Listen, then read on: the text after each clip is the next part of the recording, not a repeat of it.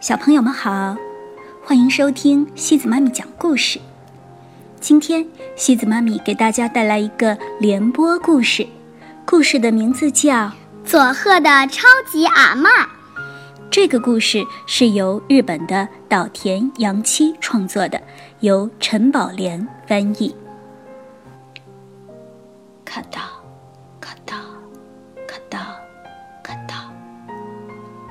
火车每摇晃一次，我和母亲就离得更远一点。我不停地哭。喜佐子姨妈可能因为欺骗了我而感到内疚，没有安慰我，只是默默地坐在旁边。和母亲分离，让我伤心。我想，这辈子。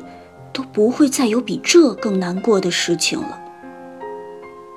可是，人生这玩意儿，好像是一转变起来就没完没了，变化很快就来临了。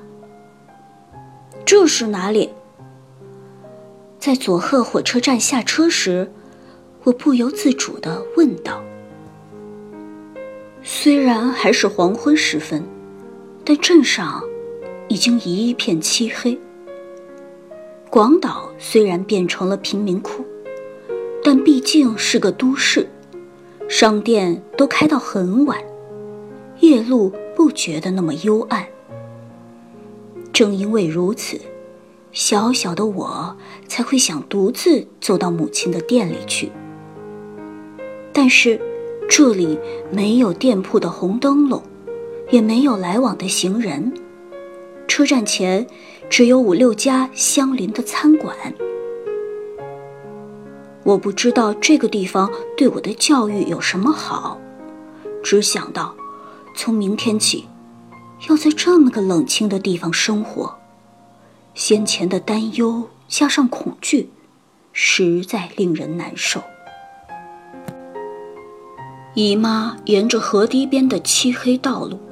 快步向更黑暗的地方走去，不知要去往何处。大概走了四十分钟，年幼的我感觉那段时间似乎长的像没有尽头。已经是秋天，河滩上荒草丛生，让人感觉更加寂寥。我的心情，好像童话故事里。那个不知要被卖到何方的小孩人在极限状态下，都会激发出动物的本能吗？直到现在，我还清楚的记得当时的感觉。那栋房子，就像特写镜头一般，猛然跃进我那满怀不安、无法镇静的打量四周的眼睛里。与此同时，我的心中。一阵恐慌。不是吧？千万别是那栋房子呀！那是一栋坐落在河水和草丛之间，就像从古老的传说中冒出来的孤绝寂寥到极点的破茅屋。而且，屋顶有一半的茅草已经剥落了，钉着铁皮。赵广。就是这里。唉，姨妈偏偏停在那间茅屋前。我的脑中一片空白。光是想象住在这间破茅屋里的外婆的模样，我就觉得害怕。因为，这简直就是山姥姥或者其他怪物住的房子嘛。妈，我们来了。姨妈用力拉开大门，出人意料，里面走出一位个子很高、皮肤白皙、气质高雅的老太太。老实说，我觉得有点扫兴。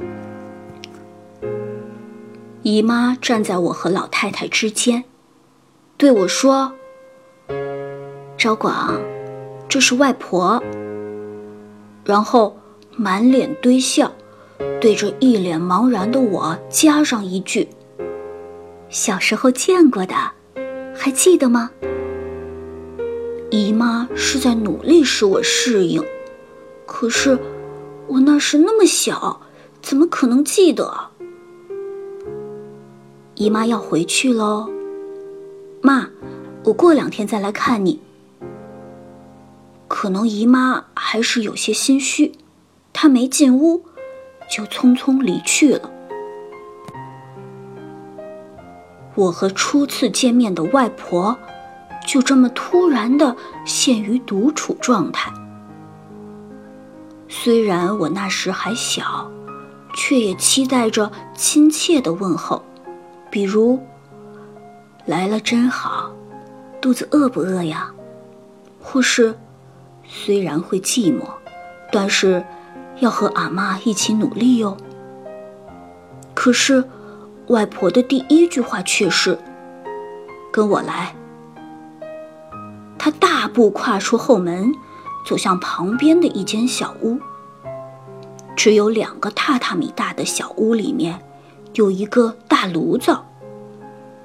我还搞不清楚究竟是怎么回事，外婆就对我说：“从明天开始，你就要煮饭了，好好看着啊。”说完，开始给炉灶生火。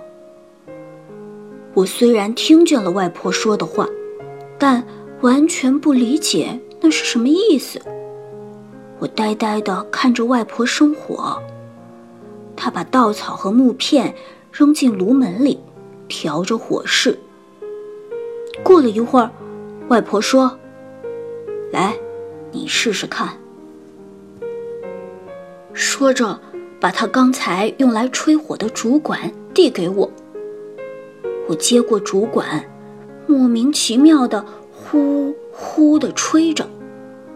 我的脑中充满了疑惑：为什么非得吹这个不可？我要自己煮饭，这是怎么回事儿？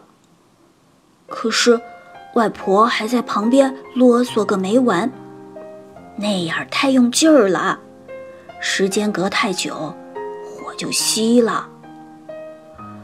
我照外婆的指示，呼呼地吹着，专心致志地烧火。当我累了，吹出的气流弱了，火苗眼看着就要熄灭，我赶忙又拼命地呼呼地吹，可是吹得太用劲儿，火花四溅，浓烟滚滚，把我呛个半死。面对熊熊燃烧起来的火焰。年幼的我心里有些明白，我必须在这里生活了，这已经是无可更改的事实了。被浓烟一呛，加上悲伤，泪水泉涌而出，这就是八岁的我突然必须面对的现实。